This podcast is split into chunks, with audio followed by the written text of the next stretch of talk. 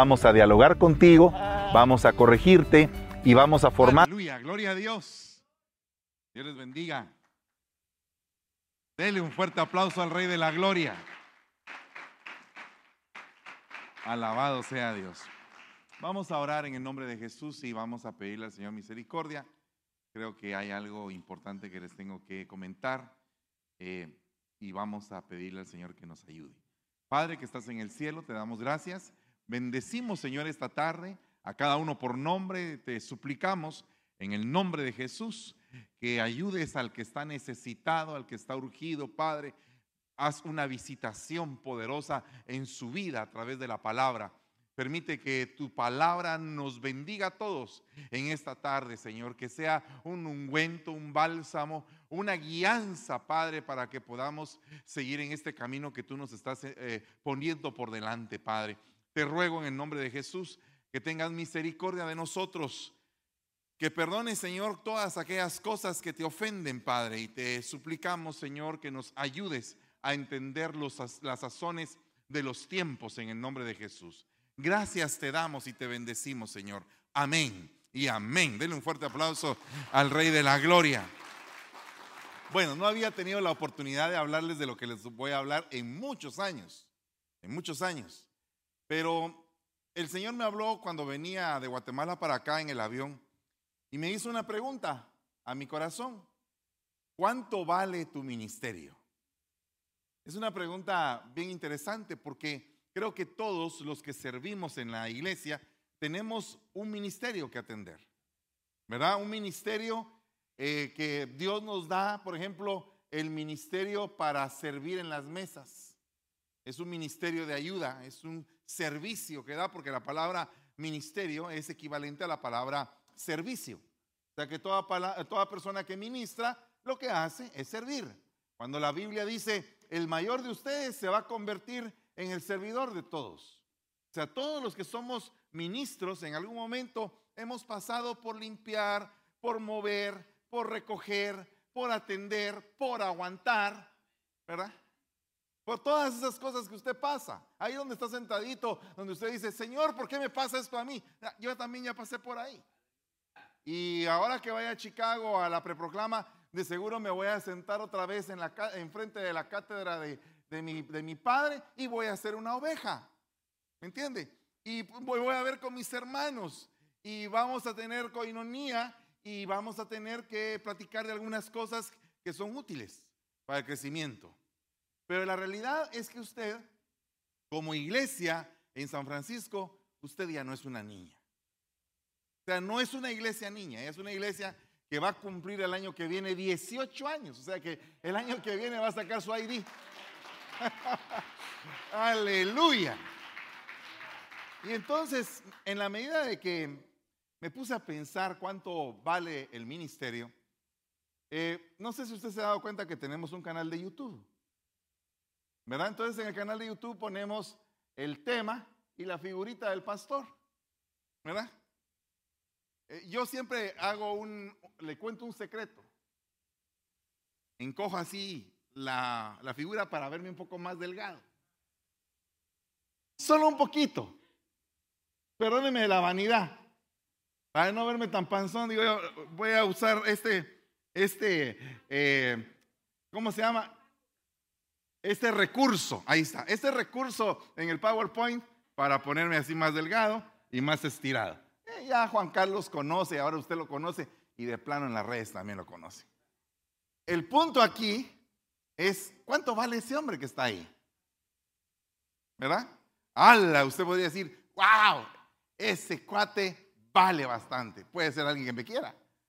Alguien que me odie, ese cuate no vale nada. Siempre hay como que personas que lo alaban a uno y personas a, a las cuales uno no les entra, pero ni con dulce. ¿Verdad? Tomando en cuenta todo esto, perdónenme que me esté alargando la introducción. Antes de venirme de la casa de mi mamá, mi mamá me dio la oportunidad de, de sacar unos álbumes de fotos. Y entonces supe que algún día fui delgado sin necesidad del Photoshop, sin necesidad de nada. Dije, oh, Padre bendito, algún día pasé por ahí. No sé si usted quiere ver. ¿Quiere que le enseñe? Ah, mire pues. Le voy a contar primero la historia un poquito de su pastor porque tal vez usted no la sabe. Esta es la familia. Yo tenía ahí siete años, fíjese usted. Mi papá, mi mamá, mi hermanita que va a venir en el segundo servicio y yo.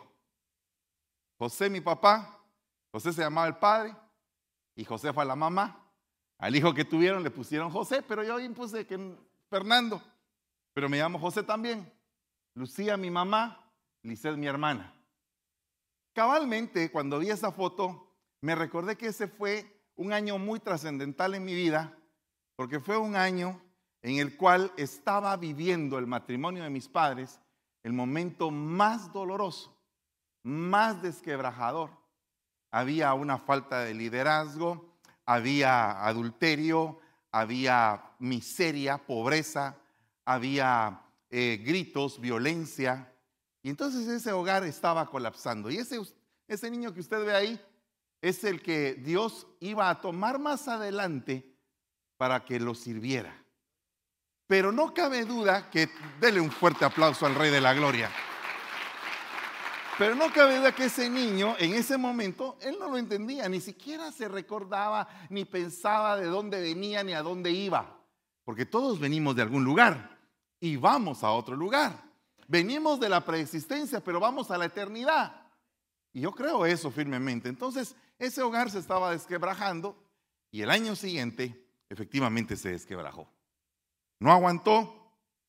Y entonces ese niño tenía ocho años. Fíjese que en la anterior foto tenía siete, en esta tenía ocho. Desnutrido el compadre, ¿va? Pero entonces daba lástima realmente, porque le voy a contar qué fue lo que pasó después. En ese momento yo tenía los ocho años, tenía un hogar desintegrado, estaba triste, estaba con la esperanza de ver qué podía pasar en mi nuevo hogar. Había sufrido un cambio, yo en ese momento a los ocho años me juré a mí mismo y dije, Señor, yo no voy a divorciarme. Eso fue lo que dije, no voy a divorciarme, no sé qué voy a hacer. No entendí ni qué fue lo que dije, ni qué mujer me iba a tocar, ni qué suegra me iba a tocar, ni nada. Yo solamente dije, no lo voy a hacer. Porque me dolió tanto el desquebrajamiento que dije, oh Señor, no puedo. Pero, pero me dolió pero a la vez de que me dolió, sabía que era la única opción que había, porque ya no había remedio. En ese momento no había remedio. Entonces uno muchas veces se encuentra con circunstancias en la vida donde uno dice, hasta aquí topó, ya no hay opción, no se puede arreglar las cosas, tiene que haber una ruptura, tiene que haber un desquebrajamiento de las cosas para volver a empezar algo nuevo. Un día mi abuelita vino y me dijo, mira, mi hijo, ¿cómo veniste aquí a la casa? Mira esta, esta foto. Y me enseñó esta foto. Y me recordé en este momento cuando mi mamá me la dio, porque ella todavía guarda la foto original. Entonces cuando mi mamá me, la dio, dije, esta es la foto que mi abuelita usó para recordarme cómo había llegado a la casa. Y entonces me recuerdo que ese año, cuando ya tenía 10 años, dos años después, me tomó otra foto. Y me dijo, y esta es la foto de cómo estás ahorita, me dijo. Entonces mire, mire ese niño y mire este. ¿Qué ve usted ahí? Un cambio. El cuate ya tenía cara de dulce, ya no estaba tan amargado. ¿ah? En la otra estaba como que así como que temeroso, como que algo le iba a pasar. Y en esta ya estaba como que más relajado. Esto me doy cuenta yo cuando, por ejemplo, uno va a hacer un primer programa de algo y le ponen a uno todas las cámaras y uno está ahí. Eh, eh, y entonces le dice el camarógrafo, relájese, es lo que menos uno hace. ¿Verdad? ¿Se ha dado usted de eso? Que lo que menos hace uno, y uno se tensa y, uno no le sale, porque está duro, está eh, pues tenso, con una presión impresionante. Entonces fíjese que a los 10 años yo era un alumno distinguido en el, en el colegio. Había obtenido una beca, era una, y estaba siendo amado. Fíjese qué cambio. Una persona rechazada puede estar de una forma y una persona amada puede estar de otra forma, siendo la misma persona. No sé qué tiempo de tu vida estés viviendo ahora, pero estoy seguro que estás viviendo una sazón del Señor. Porque eso es lo que me ha dicho el Señor hoy, esta semana. El pueblo está viviendo un tiempo de sazonamiento. Amén. Es, una sazón que tienen que agarrar. Porque el año que viene van a tener ID.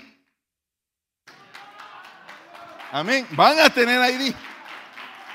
Entonces, oiga, les estoy hablando como a maduros. Este niño cambió porque tuve dos pilares. Y aquí ya iba creciendo, mi mamá y mi viejita. Y este es mi hermano. Mi hermanita no aparece ahí, pero estábamos todos juntos. Un día de estos, este niño que está aquí, este niño que está acá, estaba consentido. Estaba muy consentido. Entonces mi mamá me dijo, es necesario que se haga hombre. Metámoslo al ejército a este bandido. Y entonces paré en el ejército. Mire usted, desnutrido y ahora otra vez pelado, con botas, a sus órdenes, jefe. Tú tienes sazones en la vida. Cuando tú tengas tu ministerio y estés grandecito, estés así hermoso, si no viene el Señor antes, tú vas a estar desarrollado. Porque dice la Biblia, aunque tu principio sea muy pequeño, aunque hayas empezado en un lugar desquebrajado, hecho pedazos, aunque todo te haya salido mal y te siga saliendo mal, tu final, dice la Biblia, tu final va a ser glorioso. No hay otra. No hay otra. Usted sabe que, bueno, ¿sabe qué es lo que hago yo? Yo soy colocho. Pero me echo crema, porque no me gustan los colochos. Pero en algún tiempo me gustaron y ese muchachito que estaba ahí rapado, algún día le salió pelo.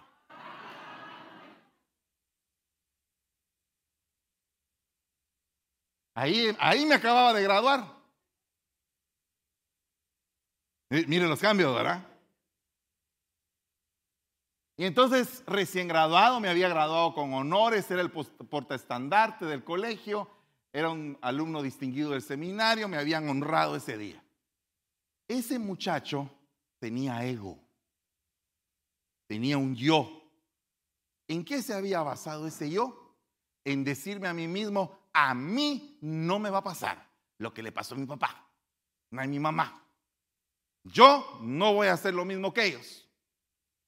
Voy a ser diferente, voy a ser mejor, voy a hacer esto. Así es, así es el yo. El yo se empieza a sustentar y se empieza a sustentar y tú te vuelves gigante por dentro. Aunque por fuera fueras un enano, por dentro eres un gigante.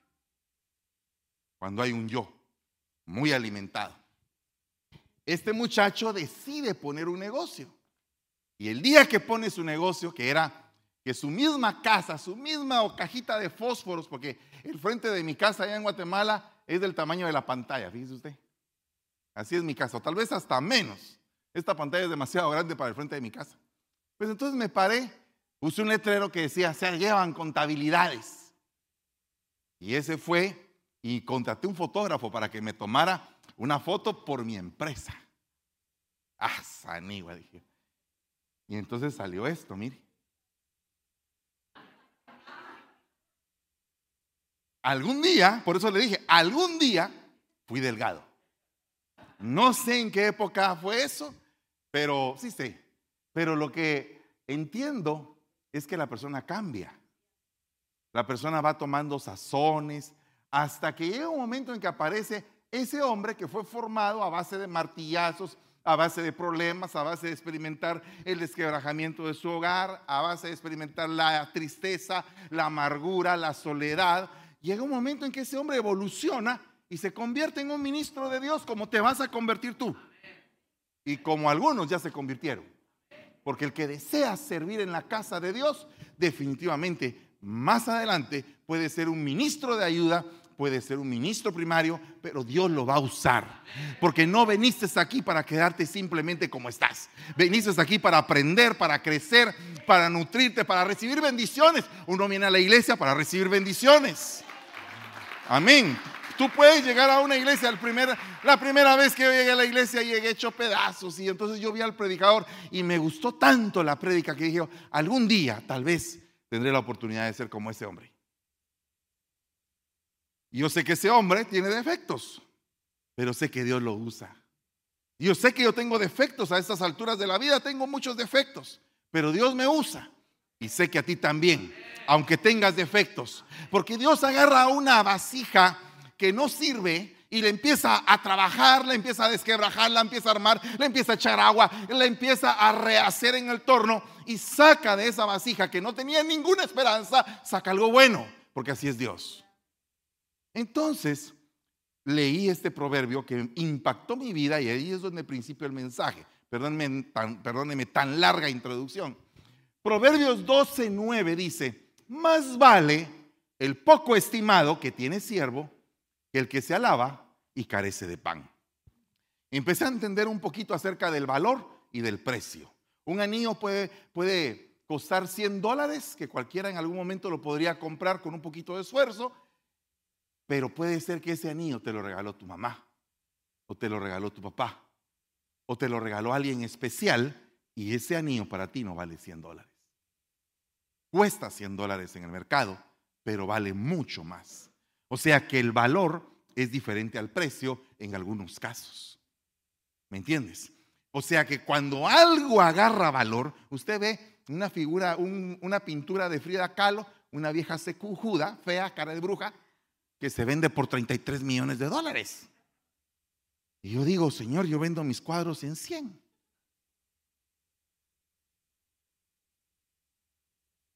¿Se da cuenta cómo agarra valor algo? Puede ser que sea la misma pintura, puede ser que se gaste lo mismo en acuarelas o en óleo o, o, en pintura acrílica o en crayones, pero ese cuadro tiene un valor. ¿Me entiende? Entonces el problema de nosotros, los cristianos, es que muchas veces no valoramos lo que tenemos. El problema de nosotros los cristianos es que muchas veces no valoramos a nuestros semejantes, no valoramos a los siervos o entramos en un proceso de desvalorización parando que no nos valoramos ni a nosotros mismos y parando que creemos cuando alguien nos desvalora. Tú no vales nada. Amén. ¿Cómo está eso? Usted y yo tenemos un gran valor. Un gran valor. Usted, usted y yo, la verdad, tenemos un, un valor incalculable. La sangre de Cristo que ha limpiado nuestras vidas, que nos ha sanado, que nos está restaurando y que nos va a dar un futuro mejor. ¿Cuántos dicen amén a eso? Entonces, observe usted que este mismo versículo lo vamos a descifrar. Porque inmediatamente me fui a ver otras versiones de la Biblia para ver qué significaba ese versículo. ¿Qué significa ese versículo? En mi vida, porque el punto es, ¿qué es lo que significan los versículos para ti? Pues le voy a contar lo que significa para mí. Me puse a ver ahí en el avión todas las versiones y me dijo el Señor, fíjate bien en el lado izquierdo. Porque el lado izquierdo es el malo. Mire, el lado izquierdo mío aquí, viéndolo para allá, es este. Y el lado derecho está acá. Entonces, fíjese, el lado derecho, aquí, mejor es el hombre en deshonra, sirviéndose él mismo, que el que se jacta de su estatus. Ay, dije yo, Señor, ya me empezaste a hablar. ¿Soy muy jactancioso? ¿O me recordé de los momentos de mi vida en que fui muy jactancioso. Hay gente que se jacta de todo. Y a veces no es bueno jactarse. Mire, ¿qué pasa si de repente alguien X compra un carro? Compra un carro. Y ese carro es un carrazo bonito, así, bien bonito. Y lo, lo pudo pagar. Entonces, esa persona está alegre quiere compartir su alegría, pero también quiere jactarse de lo que tiene.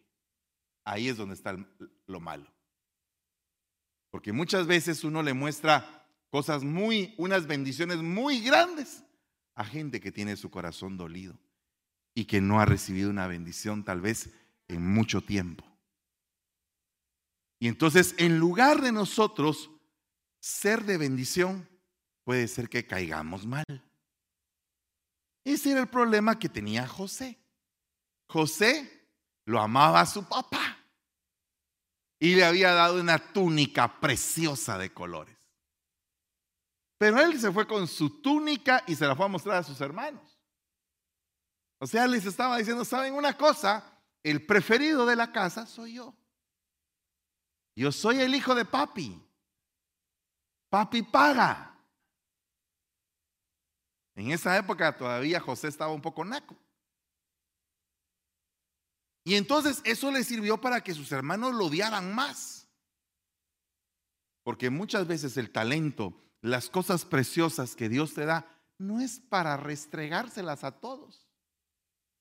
Me recuerda aquel rey que cuando llegó aquella gente extranjera, llegaron y el rey les abrió todos los tesoros. Miren lo que tengo, miren lo que tengo, miren lo que tengo, miren lo que tengo. Y después definieron a los extranjeros, a estos los vamos a conquistar y nos vamos a llevar todo lo que tienen. Entonces muchas veces las personas que se jactan terminan perdiéndolo todo porque empezaron a crear ellos mismos con su jactancia una esfera de envidia. O sea, tú tienes un talento, gloria a Dios. Tú tienes un talento que te lo alaban, di siempre, gloria a Dios. Porque no es tu gloria, es la gloria de Dios. Va, ya le expliqué el resumen, pero ahora le voy, a, leer otras versiones. Más vale el despreciado que tiene un criado que aquel que a sí propio se alaba, que el que se pone un precio. Mire, ay Dios mío, perdóneme. ¿Me perdona? Va. Aguanta.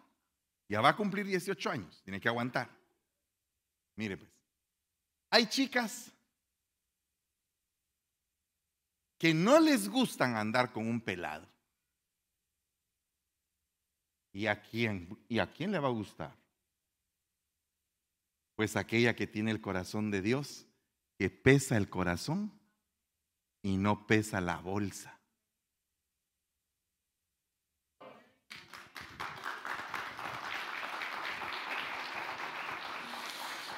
Ya empezaban las pedradas. Y yo no sé a quién. Yo estoy hablando de mí. Se recuerda que empecé hablando de mí, ¿verdad? Así que todas las pedradas de regreso. Pero mire, mire el punto. Hay gente que se tasa a un precio. O le tasan un precio. Mija, no te fijes en ese. No tiene ni petate donde caer muerto. Pero ese que no tiene ni petate donde caer muerto, se muere de amor por esa mujer. Está dispuesto a, sacrificarse, a cargar bultos en la terminal. Bueno, no en la terminal, porque si Estados Unidos no es de la terminal. ¿Verdad? Dele un fuerte aplauso al rey. No se quede con las ganas. Entonces, mire, esto es algo tremendo. Porque las personas, cuando tienen ese fuego interno, aunque no tengan ni un centavo, se vuelven un motor de amor que puede generar todas las cosas, porque esa persona está enamorada. Y dice la Biblia que el hombre que está enamorado sale como el sol en la mañana con un vigor, con todo, porque está enamorado. Tiene a su preciosa doncella en la casa. ¿Por qué? Porque está enamorado. Está dispuesto.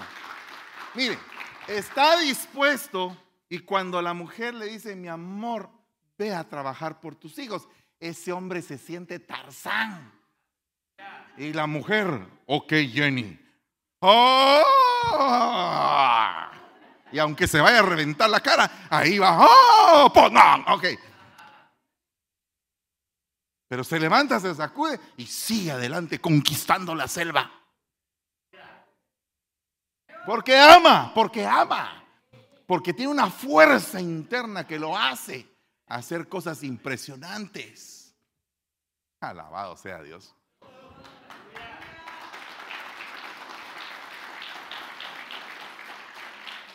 En cambio, la, la misma chica tiene el que la ama y tiene el que, el que es así todo estiradito. ¿Quién es su papá? Pues mi papá es el dueño de ese carro que está ahí. Mi papá tiene casa, mi papá tiene empresa, mi papá no sé qué. Y es así todo pirruris, ¿va? es tan frío. Parece el doctor frío, parece témpano. Cuando dispara, congela. Pero tiene plata el cuate. Y la pobre chica se puso un precio y se fue con el del billullo.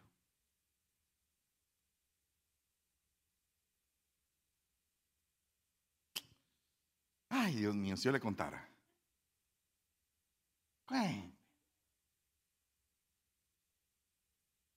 A lo mejor no se la cuento, pero mire, oiga, es que si no, no voy a avanzar. Y mire todos los que me faltan. Mire, es mejor ser poco estimado y tener un siervo que andar por las nubes. Hay gente que anda en las nubes siempre.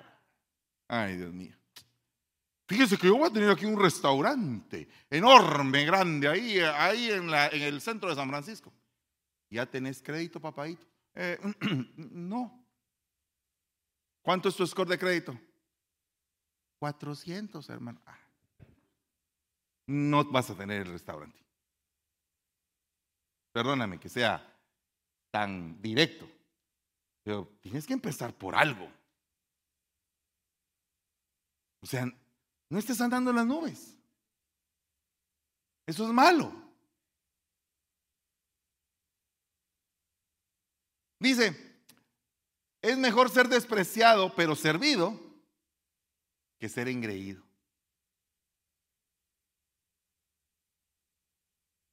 Dice, más vale no tener títulos, pero tener un servidor que dárselas de grande. Dios mío, la cosa está poniendo buena porque, ¿sabe una cosa? Hay gente que tiene un montón de títulos, pero nunca deja de ser empleado hasta el día que lo despiden. Hay gente que no tiene títulos, pero tiene un montón de empleados. Mire, imagínense por un momento, por favor, perdónenme, pero le estoy abriendo la mente. Acuérdese que el año que viene cumple 18 años. Entonces, oiga lo que le digo. Yo le tengo que despertar a usted la mente y la inquietud y tengo que decirle, ¿sabes qué? Como empleado no la vas a hacer. Tienes que pensar en algo, algo tienes que hacer. Vender hot dogs. Ah, no, pero yo vender hot dogs. Ay, papá. Empezás con una carreta, no te comes los hot dogs. Yo conocí a alguien que puso una su tiendecita, pero se comía la ganancia, fíjese usted. Y entonces eh, puso la tiendecita, pero se fue inflando él y no ganaba. Él quebró la empresa, fíjese usted. Pero ese es un glotón, eso es otra cosa. Ay, no, yo cuando digo una cosa digo otra, dijo primera de Chimoltrufia 4.2. Pero mire, oiga lo que le voy a decir. Mire, mire lo que le voy a contar debe de usted despojarse de esa mente de tener que tener un solo trabajo. Y tiene que pensar en poner algo. Es que no me alcanza, no diga no me alcanza. Mejor apriétese el estómago, ciñase los lomos y diga no voy a comer tanto, voy a ahorrar, voy a hacer esto, voy a hacer lo otro y voy a poner algo. Y no se la lleve de grande. Dice, más vale ser menospreciado pero servido que reverenciado. Más vale un hombre vulgar con trigo que una celebridad. Más vale pobre acompañado que rico abandonado. ¿Verdad? Ese es aquel muchacho que después se divorció porque tenía, se casó por dinero. Es mejor no, no ser importante, pero tener que comer que ser famoso. Vaya, ya viene el día de acción de gracias. Algunos están afligidos por el bendito pavo. No tengo el dinero para el pavo, no tengo el dinero para el pavo. No tengo el dinero para el pavo. Cállese, hombre, se le va a poner cara de pavo, olvídese del pavo. Coma frijoles con crema, plátanos fritos, bien alegre y gócesela. Gócesela esa noche. No se sienta, no tengo pavo, no tengo pavo. Cállese. No esté pensando en el pavo. Piensa en ser feliz. Ay, mira, todos en la iglesia tienen pavo. Ella va. cállese. Mire a sus hijos, mire los cachetes a sus hijos. Diga, Señor, gracias que tengo mis hijos vivos después de toda esta masacre, de toda esta pandemia que ha venido sobre la tierra. Tengo mi gente, tengo, ay, pero si a mí se me murió alguien, eh, dele gracias a Dios también, aún en medio del dolor. Pero aprenda a ser feliz. Gócese. Dígale al que tiene la par, gózate, hombre. Me quedan 19 minutos y estoy apenas empezando. Oiga lo que le voy a leer. Mejor es el que se menosprecie y se hace siervo que el que se precia y carece de pan. Oiga conmigo, por favor, lea este pedazo bien detenidamente. Mejor es el que se menosprecie y se hace siervo. ¿Quién hizo eso? O sea, ese es el secreto del ministerio. El secreto del ministerio no es que tú digas, yo soy, yo puedo, yo aquí soy el que dicta las canciones. No, no, no. Ese, ese apedreado va a parar. No, no, no, no. Dice la Biblia. Oiga lo que dice. Nadie busque el bien solo para sí mismo, sino para todos.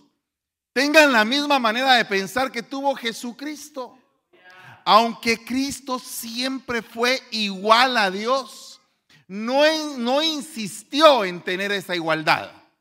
Al contrario, renunció a esa igualdad y se hizo igual a nosotros, haciéndose esclavo de todos. Aleluya, gloria a Dios. Como hombre se humilló a sí mismo, se humilló a sí mismo, se humilló a sí mismo y obedeció a Dios hasta la muerte y murió clavado en una cruz.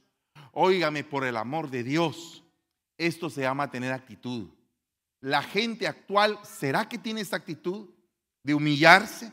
¿Será que tiene la gente actual la actitud de servir, de entregarse por los demás? ¿Será que solo si aplicásemos eso al matrimonio, de que él se entregue por amor por completo a ella y ella se entregue por amor por completo a él, todo cambiaría. El problema de ahora y de muchos años atrás es que no ha habido entrega. No ha habido humillación, no ha habido negación de sí mismo. Dice que esta palabra sentir con Cristo que todos tengan el mismo sentir que hubo en Cristo Jesús. Esa palabra se dice en griego froneo, que significa ejerciten la mente. Ejercita tu mente para poder servir a los demás, para poder entregarte, para ser servicial, para no esperar a que te sirvan, para que tú te puedas entregar y dar lo mejor de ti que seas un chorro de bendición para el que tienes a la par, que todo aquel que está a la par tuya diga, wow, este hermano sí que es un chorro de bendición. Cuando tú empiezas a hacer eso, automáticamente entra dentro de ti el espíritu de la restauración. Porque eres de bendición para los demás. Estás dispuesto a caminar la mía extra. Estás dispuesto a dar algo más. Cuando tú haces eso, Dios mío, las cosas cambian. Ejercitar la mente, tener un sentimiento, una opinión, estar siempre dispuesto mentalmente, fervientemente, todos enfocados en la misma dirección. ¡Wow! ¡Qué tremendo! Es, es imparable eso. Por eso es que el enemigo mete cizaña, mete división, mete envidia, mete celo, mete sacar la lengua, mete de todo eso. ¿Por qué? Porque no hay entrega. Porque no hay una actitud. Entonces, como no hay una actitud, los corazones están vacíos de amor. ¿Por qué? ¿Qué es, qué es el amor? El amor es la fuerza que mueve todo el universo. El amor es la fuerza más grande que existe. Del lado de la luz es la potestad más poderosa. No hay quien se pueda levantar en contra del amor. Entonces dice aquí que esta palabra sentir Diga conmigo, sentir. Significa interesarse intensivamente en algo. ¿Usted alguna vez se ha apasionado por algo? Aunque sea de chupar, está apasionado chupando. No, no, no. Hay gente que es apasionada para viciarse, en viciarse. Una persona, mire, ¿cómo ve usted a un muchacho que ve 12 horas el teléfono o la tablet y está ahí? Pues ese está apasionado. Está apasionado en lo que no debe, pero está apasionado.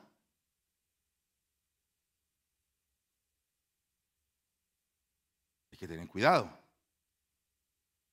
Ok, ¿cuántos están en el mismo sentir con Cristo? Aleluya. Mire, si usted está en el mismo sentir con Cristo, este versículo le va a caer bien para ver si de veras está en el mismo sentir. Entonces Jesús dijo a sus discípulos, no al rebaño, a los discípulos, a los que ya habían estado en el discipulado, habían recibido la palabra y habían empezado a crecer. Ok, si alguno quiere venir en pos de mí, number one, niéguese a sí mismo. Number two, toma tu cruz. Y number three, sígueme. Follow me. ¿Quién dijo miedo? Oye, oye, niéguese a sí mismo es el nivel de primaria. Verás, en los primeros años. Tomar la cruz vendría a ser el high school. Y el sígueme tendría que ser la universidad. Ay, Dios mío. Niéguese a sí mismo, niéguese. Mire, es difícil negarse. Es difícil negarse cuando el doctor te ha dicho no comas tanto y estás con un plato así que te hace ojos y tienes una langosta enfrente, así al vapor. Y está hasta llorando la langosta de que no te la comes. Dios mío, Señor, ¿qué hago, Padre? Reprendo al diablo, Señor, pero también bendigo los alimentos, Padre. Ay, ¿qué hago? Es difícil negarse a sí mismo. Es difícil negarse en una relación donde, donde los dos ya llevan como que algún tiempo de ser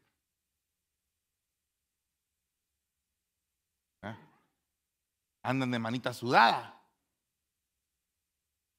¿Por qué le dicen manita sudada? Porque ya andan tanto tiempo y ya están sudando de que no se casan. Usted sabe por qué. Pero de repente él dice, si tú me amas, necesito una prueba de amor. Y aquella que también lo ama empieza a temblar. Lo que me pidió, lo que me pidió, lo que me pidió. Un anticipo, un down payment.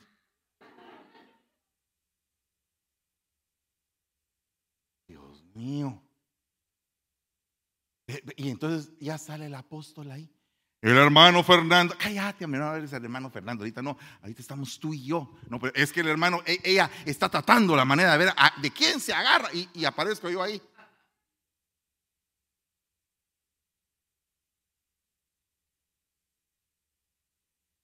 Pero ¿qué pasa cuando la Biblia dice, no fornicarás? Entonces ya no lo dice el hermano Fernando, lo dice Dios. Y eso estamos incluidos todos. Entonces ahí es donde realmente empieza a ver qué tanta fuerza tiene tu amor por el Señor para negarte. Para decir, no lo voy a hacer. Aunque llore, aunque gima, no lo voy a hacer. Aleluya. Y entonces ella dice, perdóname, pero mis principios cristianos no me lo permiten. ya lo dije, dice Ya lo dije. Y el Satanás insistiendo, bueno, no el Satanás, el novio, pues.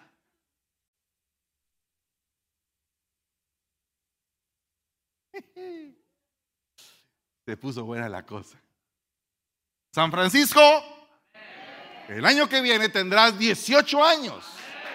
Aleluya. Ah, no me vayas a salir con el cuentito. Ya tengo 18 años, puedo hacer lo que se me da la gana. No, hombre, ¿qué te pasa? Ya soy libre, ya soy libre. Libre, yo soy libre. Libre, libre, libre. Niéguese a sí mismo. Tome su cruz, sufra. Ay, eso está fregado, eso porque sufra, sufrir me tocó a mí en esta vida.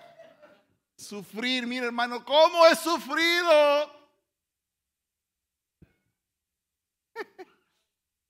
Ay. Pero hay una iglesia que le dicen pare de sufrir. Ahí predican de otra forma. Ahí le dan a uno una rosa, le dan un aceite de no sé dónde y un agua de no sé dónde. Ok, pero en esa iglesia están fuera de la Biblia. Porque la Biblia dice, toma tu cruz, sufre por el amor que me tienes. ¿Me, me amas? ¿Me amas, Pedro? No, Señor, no te amo. Solamente te pienso que tal vez te quiero. Porque a la hora que la, que cosa se puso dura, ya no pudo seguir aquel. Entonces ahora, pueblo de Dios amado, dos puntos. Tienes que sacarle provecho al sufrimiento que tienes sea cual sea, así sea un sufrimiento de índole de, de sed sexual, de sed de justicia, de miseria y de pobreza que estás, puedes estar pasando, de un divorcio, de lo que sea, de una enfermedad, de lo que sea, que, porque todos aquí tenemos nuestro sufrimiento. Todos. No me va a decir, yo no sufro, hermano, me la estoy pasando muy bien. Alabado sea Dios, pero qué mentiroso es usted. Porque todos tenemos algún clavito ahí que nos está estorbando. Pero debe saber usted que todos lo tenemos. ¿Cómo se nos quita? Aprendiéndonos a negar. A decir, Señor, tú vales más que cualquier cosa. Más que mi vida. Tú vales más que todo. Tú eres el que más vale y yo te amo a ti, te seguiré a ti y aunque me cueste, yo te sigo. Y entonces ahí empieza la tercera etapa, seguir a Cristo. ¡Ja! Que no es fácil. Porque mira, hay otro versículo. Alguien diría, hermano, ¿y si no quiero seguirlo? ¿Y si no quiero tomar la cruz? Y si me la quiero pasar un poco bien, hermano, así cómodamente, en mis delitos y pecados, hacer lo que se me da la regalada gana. Pues entonces, el que no toma su cruz y sigue en pos de mí, no es digno de mí. Yo ya me desplomaba en el avión, ya decía, Señor, ayúdame, Padre, que no se va a caer este papalote y que llegue a decírselos. Mire pues, oiga, tenemos un problema, Houston. Porque están los que el Señor los está invitando a tomar la cruz. ¿Verdad? ¿Te has dado cuenta? Ya el Señor, sígueme, niégate primero, toma la cruz y me sigues. Y tú estás ahí, sí lo hago, tal vez, a lo mejor, quién sabe. Están los otros los que no tomaron la cruz, dijeron, no te vamos a seguir, pues no eres digno de mí. están los terceros. Entonces dice el Señor, pues aunque no quieras llevar una cruz, te voy a poner una cruz. Ah, ¿cómo así, hermano? Deme el versículo. y esto se está poniendo bueno, principalmente porque se está apagando la pantalla. Y cuando salían, hallaron a un hombre de Sirene llamado Simón al cual le obligaron a que llevara la cruz. Aleluya. O sea, no quieres, ¿No quieres llevarlo de buena voluntad? ¿No quieres llevarlo por amor? Pues obligadito vas a sufrir. Esto hoy en la mañana me estaba recordando cuando lo estaba predicando el día en que ese muchachito que tenía siete años tenía cinco. Y decidieron llevarlo a la escuela número 54 de Párvulos, J. Enrique Pestalozzi, primera calle, zona 1, ciudad de Guatemala. Iba él con su mamá, su apóstol, cinco años.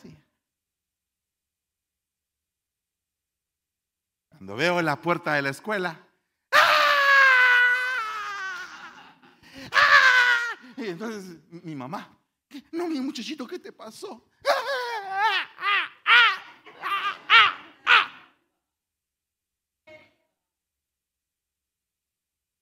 Primera de Chilindrina 4.2 dice, chía todo lo que puedas para conseguir todo lo que quieras.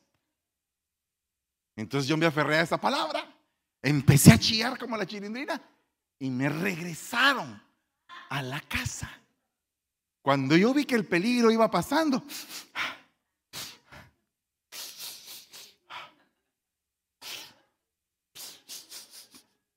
ya cuando llegué a la casa, había sido sanado de todo mal. Entré y mi papá se quedó viéndome y le dijo a mi mamá, ¿no se quedó en la escuela?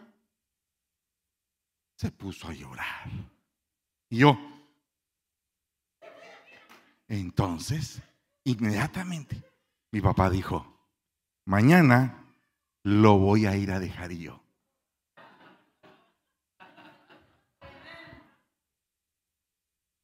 Ese viejo no tenía corazón.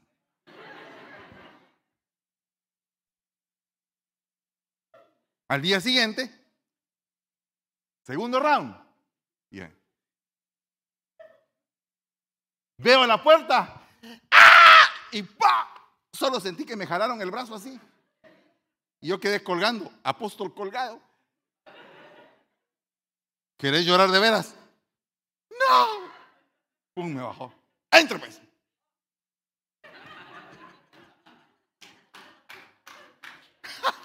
Oiga, denle un fuerte aplauso al Rey de la Gloria. Eso le pasó a Simón de Sirene. Ay, ay, ay, chacatay. Necesito a todas luces 10 minutos más. ¿Se podrá? Gloria a Dios. Gracias, hermanos. Dieron permiso. Ok. Tengo que estar tranquilo porque tengo que explicárselo. Obligaron a Simón. Dígale a la que tiene a la par o al que tiene a la par ¿Quieres que te obliguen a llevar la cruz?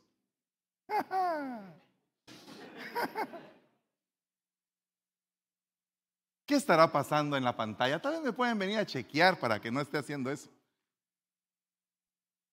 Mire pues, tremendo. Porque fíjese que este hombre que lo obligaron se llamaba Simeón o Simón de Sirene. Simón viene de la raíz que se dice shama, que significa oír. Y sirene significa frialdad. Entonces Simón de Sirene es el que oye fríamente. ¿Usted se ha topado con una persona fría? Una persona fría que usted tiene una relación con esa persona y le dice, te traigo estas flores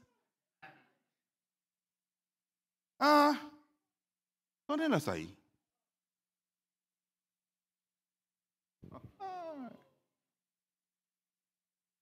Terrible, ¿ah?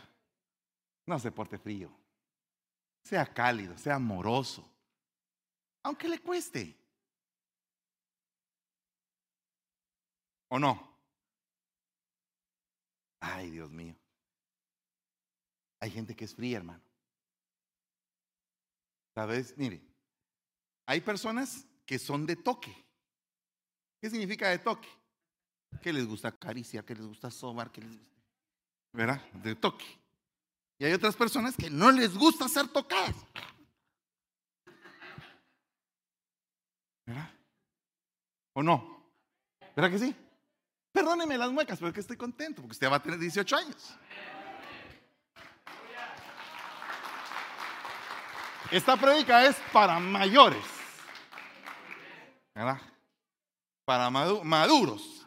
Los que se están apuntando para la mayoría de edad. Aleluya. ¿Cuántos de ustedes son fríos? No, no, no, no me diga amén, ni, ni levante la mano siquiera. Solamente trágueselo así. Hijuela, esta me tocó a mí. Yo soy esa persona de la que está hablando el pastor. Soy simple, papa sin sal, camote en dulce. ¿Usted ha comido un camote? Por muy dulce que sea, uno ah, ah, cuesta que pase. Así hay personas que cuestan que pase. Ay, Dios mío, a esos oyen la palabra y son fríos. Ahí están. Ah, ¿De qué habla el pastor? A saber, estaba mostrando unas fotos de cuando era niño. Se pasó la prédica en blanco. No sabe de lo que está hablando el pastor. Porque está frío. La cosa está intermitente y está puliendo mi paciencia. Entonces resulta que este Simón tiene varios compañeros, los que se llaman Simón en la Biblia. Ay, Dios mío. Póngame atención, mire pues. El primer Simón del que le voy a hablar. Ah, ¿Se recuerda que significa Simón de Sirene? El que oye fríamente. El primer Simón es Simón Iscariote, el papá de Judas, el que llegó a ser un traidor. Qué hijitos, qué hijito el que tuvo este Simón. Nada más ni nada menos que este Simón engendró al que traicionó al autor de la vida. Mire, dice que llegó a ser traidor. En el ejército hay cuatro niveles de traición. Pero el primero es el que cuando llaman al pelotón no se presenta. A ese se le llama evadido. Como que todos ustedes fueran un pelotón y sacáramos una lista de asistencia. Álvarez, presente. Beteta, presente. Campos, presente. ¿Verdad? Díaz, presente. Entonces llega uno, Fuentes. Fuentes. Está evadido. Se fue a comprar mangos con la señora de la esquina. No entró a clase. Está en la cafetería diciendo que está sirviendo, pero no le tocaba. Solamente por perder el tiempo vino a la iglesia.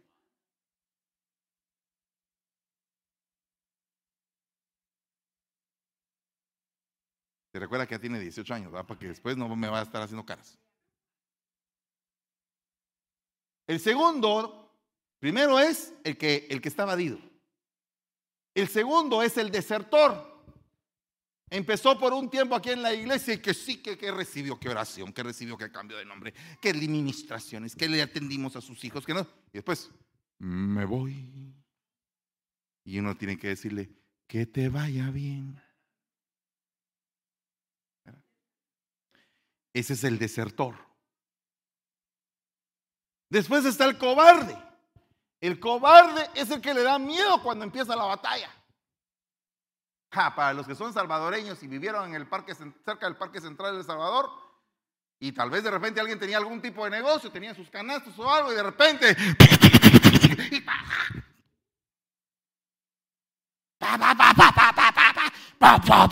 Cinco muertos, veinte heridos pasó la balacera, se levantaban, ponían la canasta, pupusas, doña. temblando, pero tenían que comer, tenían que vender, tenían que ver qué hacían. O sea que ahí no había espacio para la cobardía. Por eso es que digo que la gente salvadoreña es gente así, pero así. Así. Aleluya. Gloria a Dios.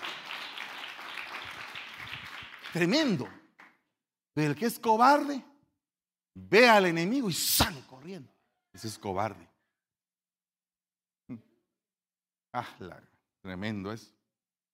Y después está el traidor. Ala, ese no solamente es cobarde, sino que ese se pasa al bando contrario. O sea que si alguien había empezado bien en la fe y de repente se pasa al lado contrario, se pasa al bando del enemigo. Mire, allá en Guatemala había un lugar, estábamos hablando de eso con Fernando, con Juan Carlos, no sé con quién estábamos hablando, que se llamaba el Tropical Room. El Tropical Room era como que la sede de su pastor cuando todavía no era cristiano. Ahí tenía él su oficina. Llegaba todos los viernes, bailaba y fregaba y todo el asunto. Y salía de ya, sudado. Por eso es que estaba delgado, hermano.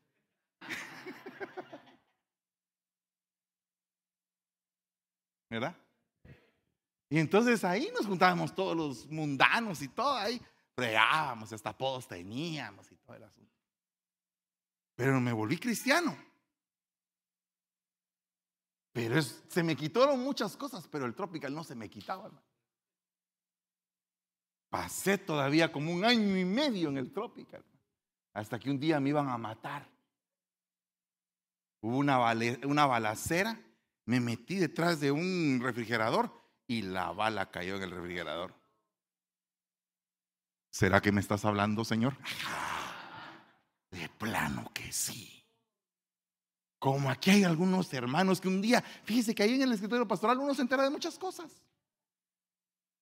Llegó un hermano así como que muy indignado y me dice, hermano, fíjese que vi a la hermana en el Rocapulco. Y yo le dije, ¿y vos qué estabas haciendo ahí? hermano, solamente andaba por ahí viendo quién estaba perdido. Ah. ¿A poco? ¿A poco? Diga a poco. Ah, no, No me venga con cuentos. Yo ya viví ahí, ya viví eso. El padre le está hablando al hijo. Ya pasé por ahí. Ya sé de qué se trata.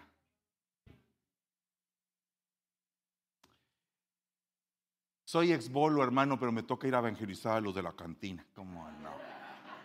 ¿Cómo no? Pobrecitos los drogos, ¿verdad? Ay, que, hay que irlos a salvar.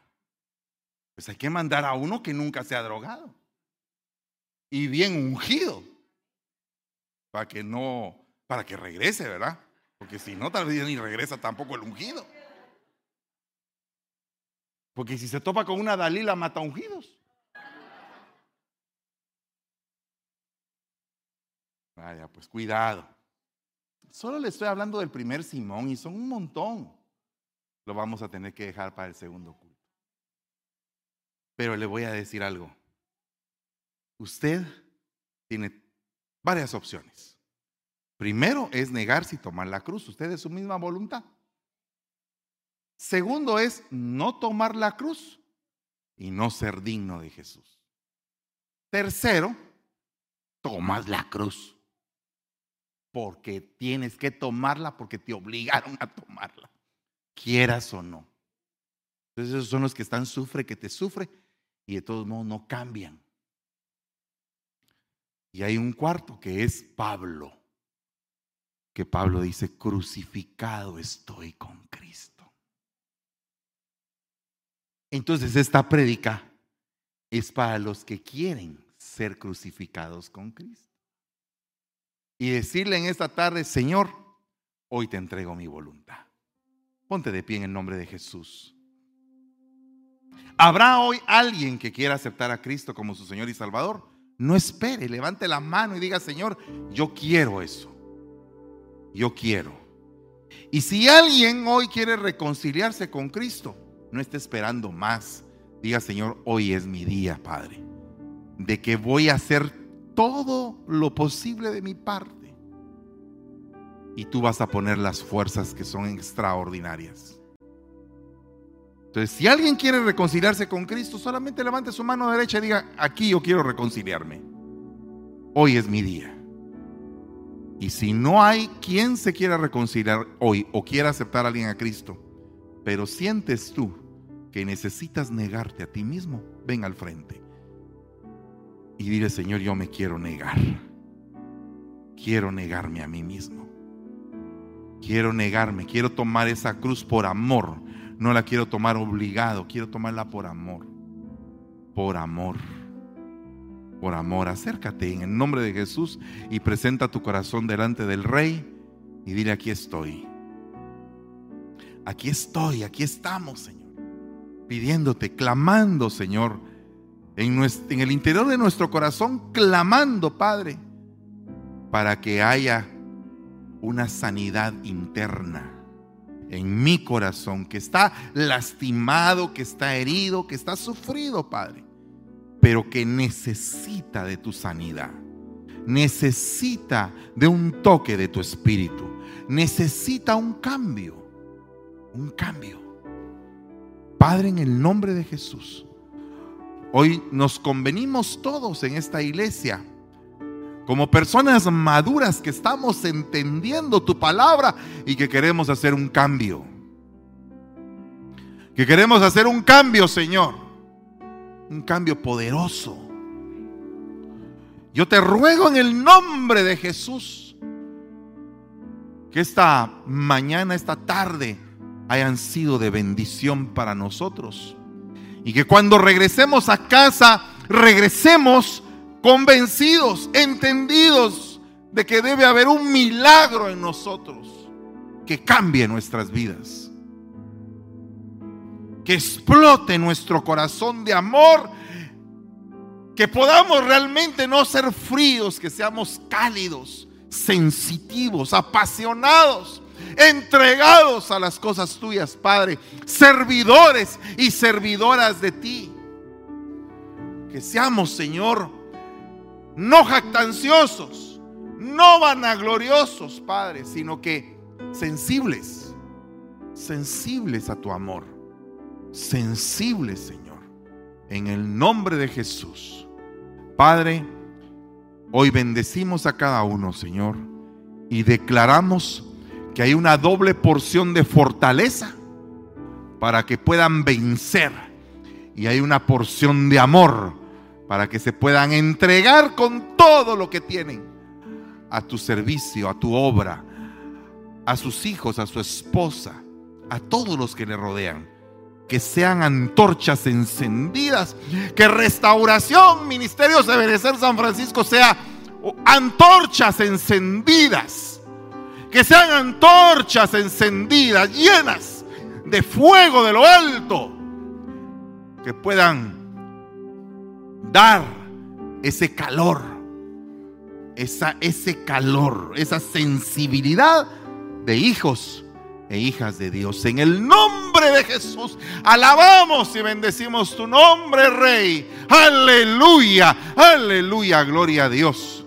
Gracias, Padre. Dele un fuerte aplauso al Rey de la Gloria.